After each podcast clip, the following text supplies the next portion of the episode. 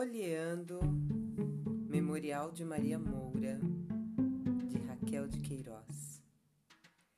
Esse livro é muito forte para mim porque ganhei de presente num momento em que eu estava mergulhada no Grande Sertão Veredas do Guimarães Rosa e meu amigo e mestre Eduardo Contreira para me convidar um pouco para outros universos, sair um pouco daquele mundo masculino, me deu esse de passagem, digamos assim, memorial de Maria Moura, uma sertaneja, uma mulher muito forte, muito decidida. E é este livro que vou folhear aqui hoje.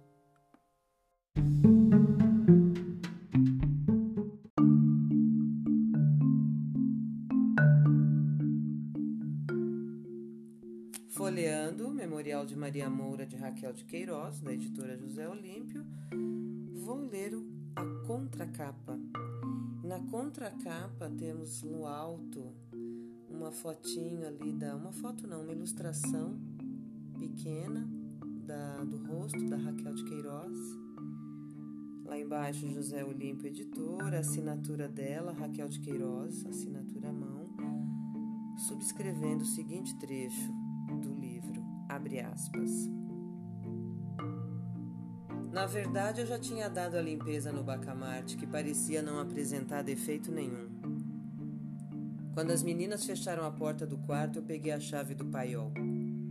Entrei lá, me trepei num caixote. Lá estava a arma, como eu tinha guardado na véspera, enrolada na estopa com a vareta ao lado. Abri o pacote, enrolei tudo muito bem, a arma, vareta e munição. Verifiquei mesmo se tinha bastante pólvora no polvarinho. A munição dava para uma boa carga. A pedra dava faísca. Tudo em ordem. Ele só ia poder dar um tiro. Tinha que ser tudo ou nada.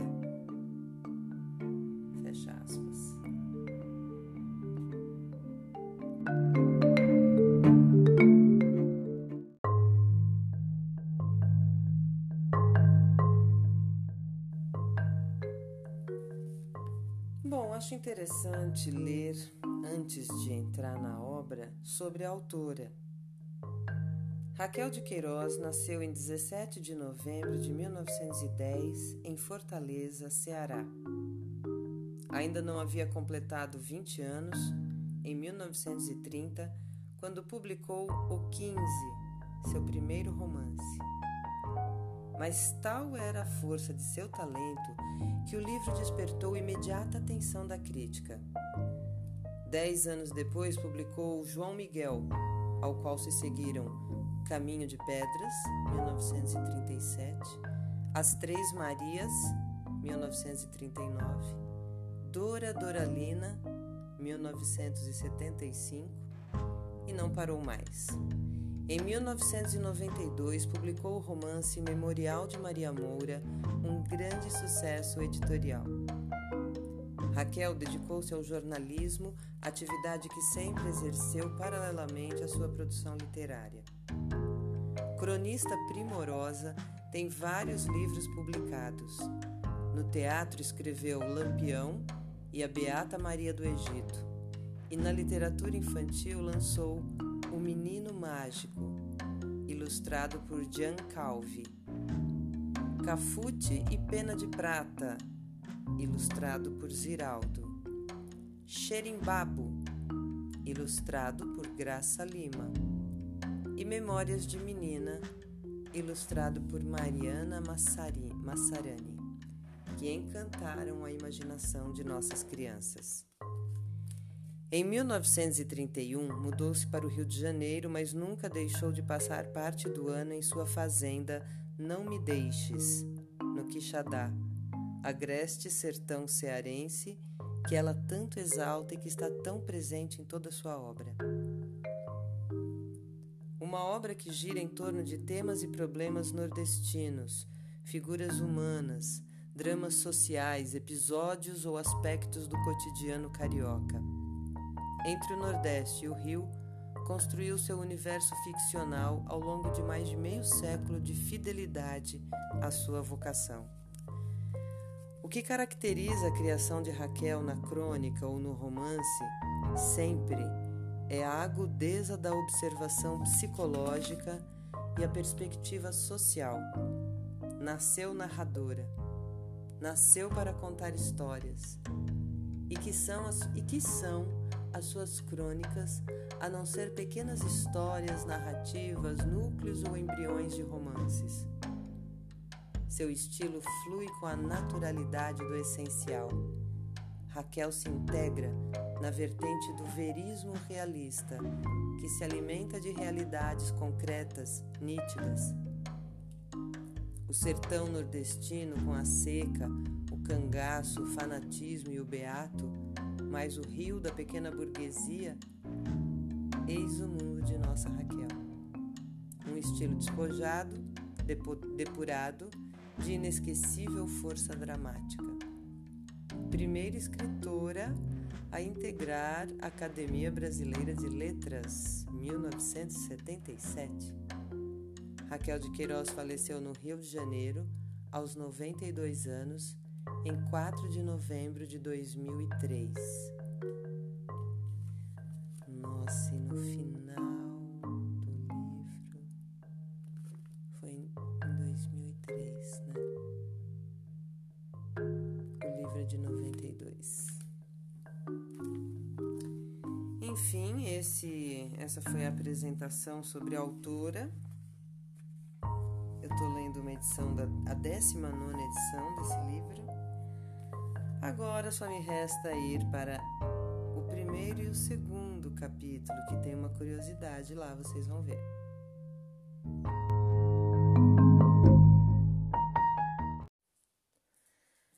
Bom, uma das características né, desse livro, Memorial de Maria Moura, da Raquel de Queiroz, é que ele não tem capítulos numerados, mas nominados. Eu vou ler agora o primeiro capítulo, que se chama O Padre, e cada capítulo tem o nome da personagem que está falando. Então, o próximo é Maria Moura, depois é o padre de novo, que aí ele passa a ser chamado de Beato Romano. Enfim, outras personagens, o Tonho. E o primeiro capítulo do Memorial de Maria Moura é O Padre. Ouvindo o tiro, eu me apiei do cavalo.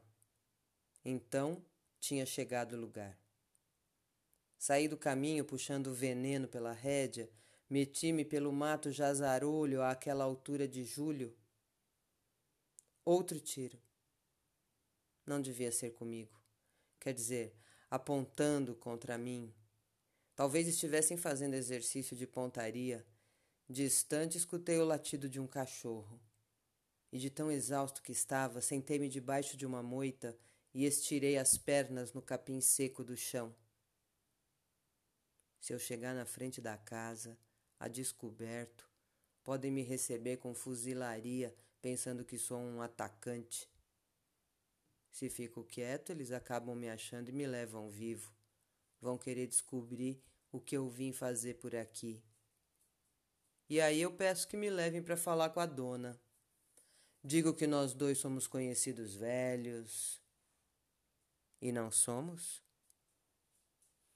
Bem, ela deve se lembrar da confissão. Não é todo dia que se faz uma confissão daquelas. Ela tem que se lembrar. A manhãzinha na igreja, quase escura ainda. A moça ajoelhada falando com voz rouca: Padre, eu me confesso porque pequei. Cometi um grande pecado, o pecado da carne, com um homem o meu padrasto. E o pior é que agora eu tenho que mandar matar ele.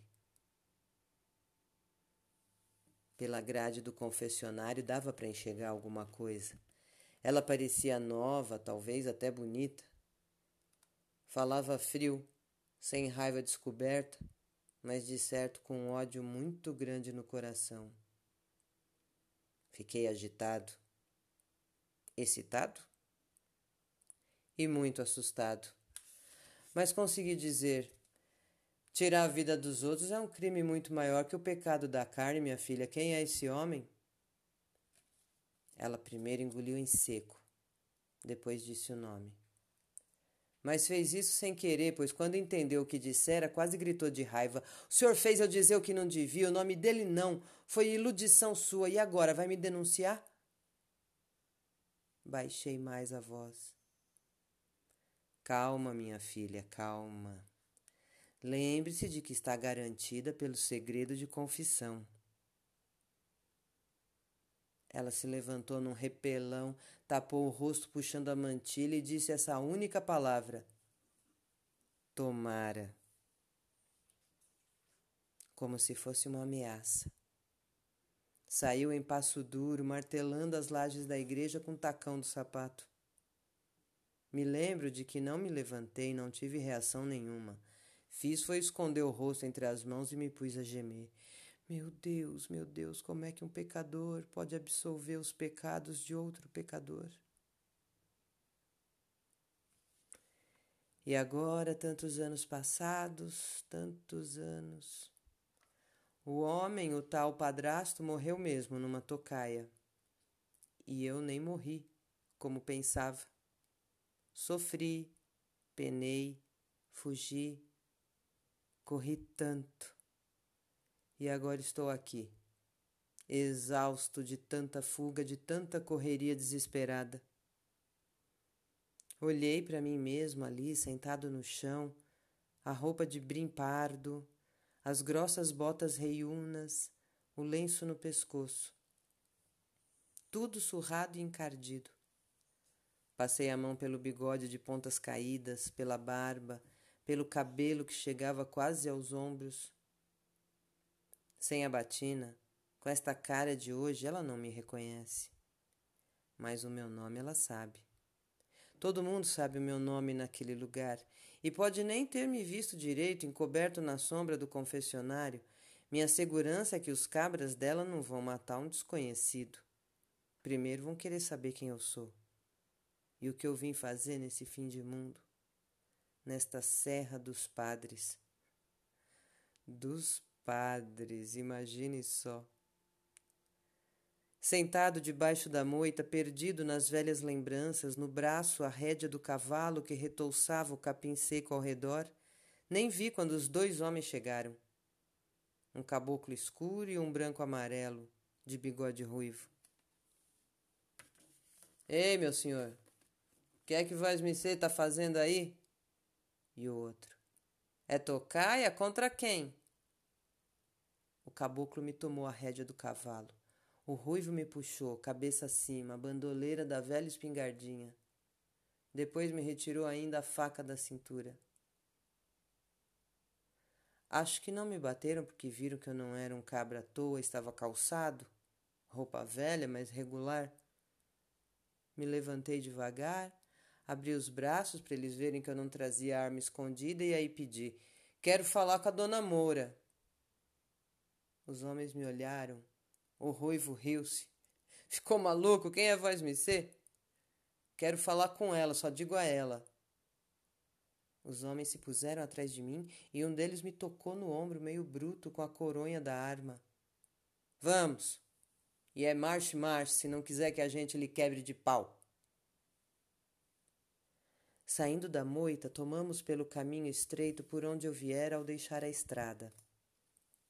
Andamos mais um pouco até que pude ver o que já entrevira à distância.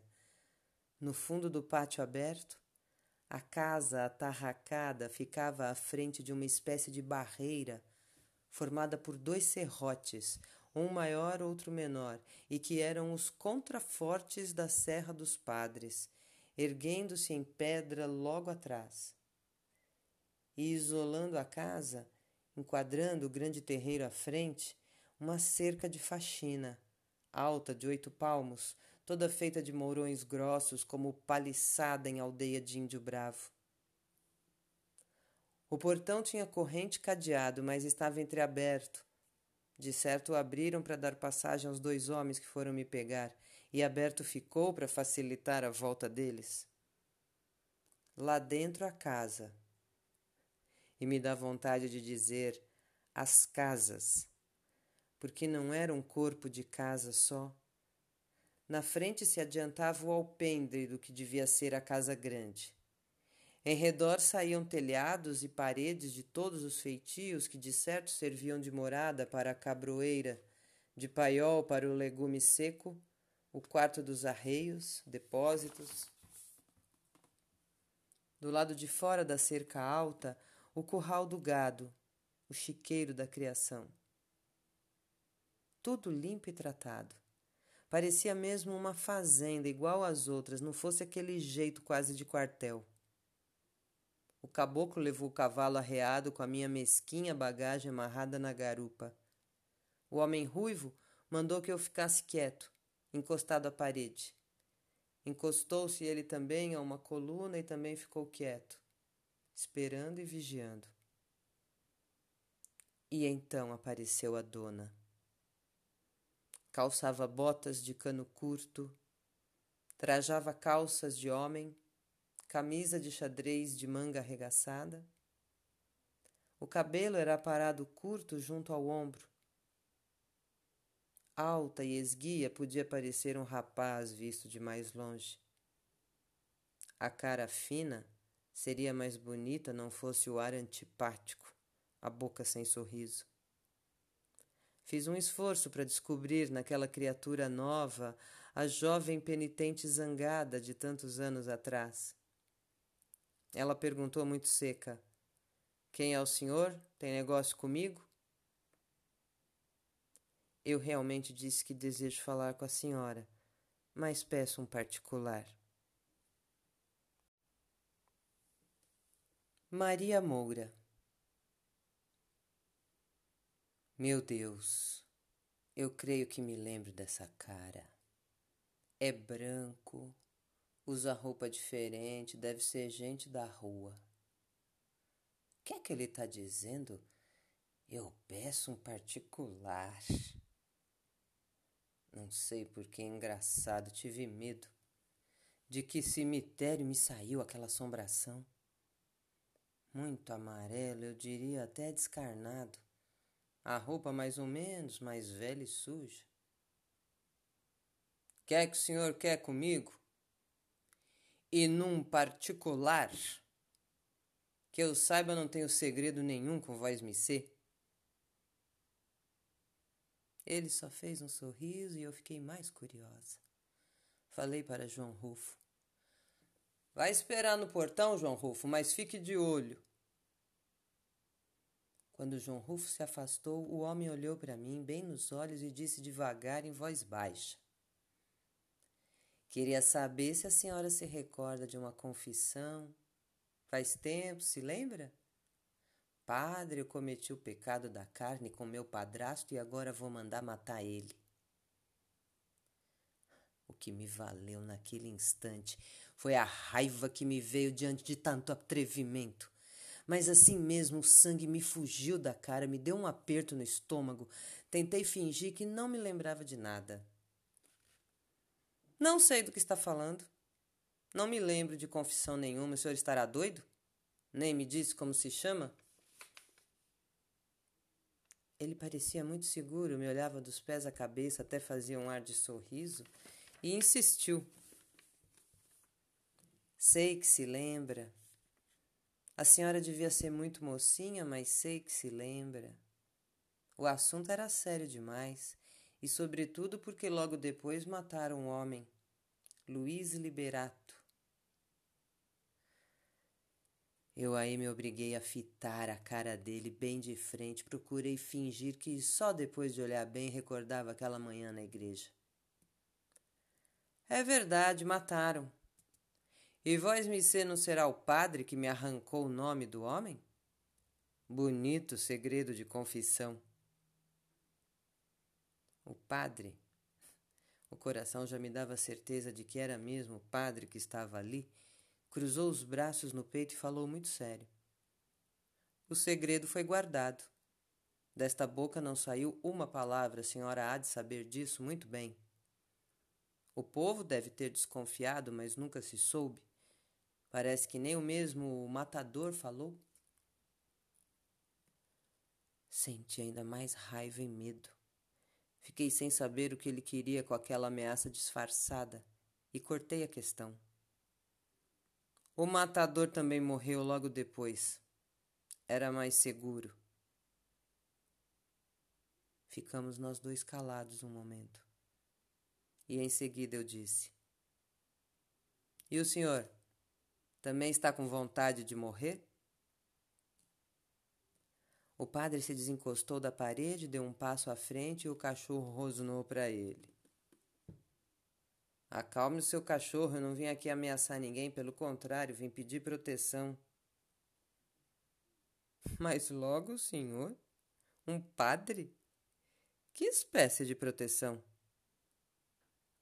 Sua casa, sua confiança, sua ajuda. Antigamente se chamava isso direito de asilo pois eu vim lhe pedir asilo. Não sou mais padre há anos.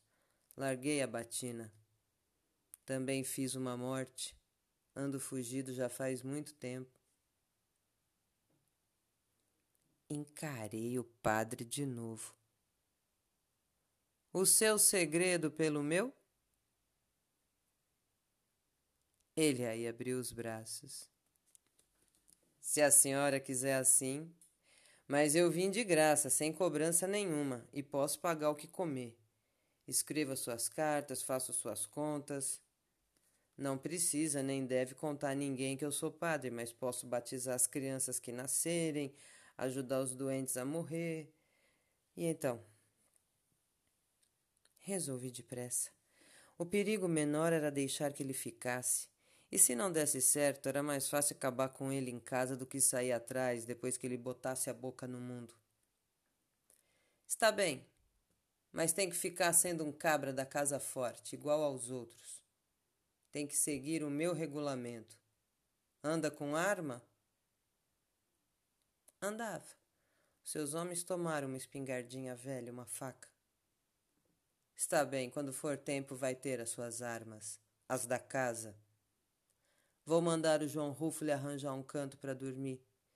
Tem um quarto vazio, me lembrei agora. Fica melhor para o senhor. E o padre?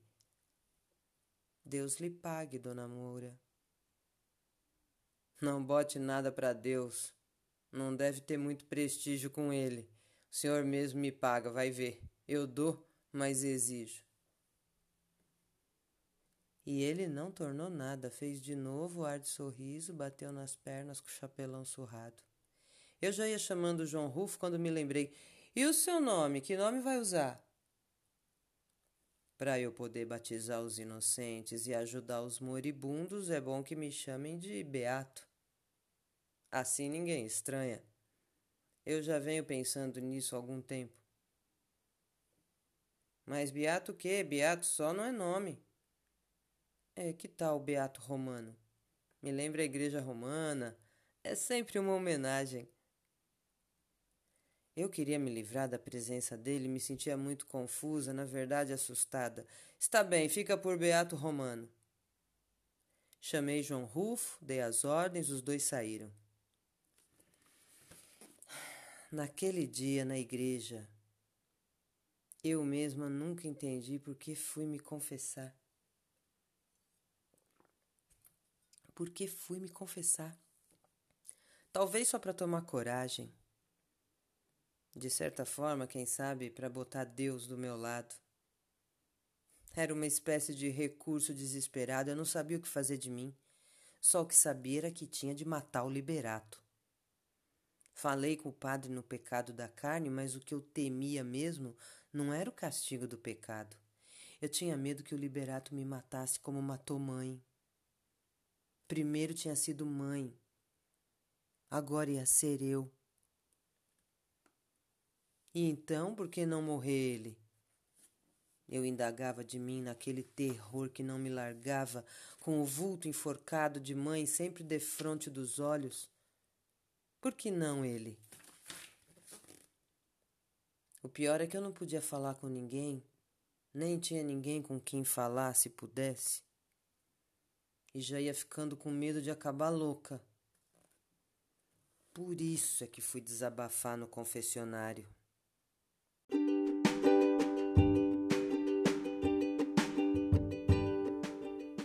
Bom, fechando o livro e finalizando esse folheando o Memorial de Maria Moura, eu quero aqui fazer um convite para você também folhear e se tiver algum trecho que você gosta muito e aí você está irresistivelmente com vontade de gravar um trecho, mande para mim, a gente pode montar uma leitura virtual com várias pessoas lendo.